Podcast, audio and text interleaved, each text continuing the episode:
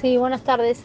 Sí, en orillas del río se ha encontrado un cráneo, se está es científica, lo ha recogido y se lleva a antropología forense para su estudio.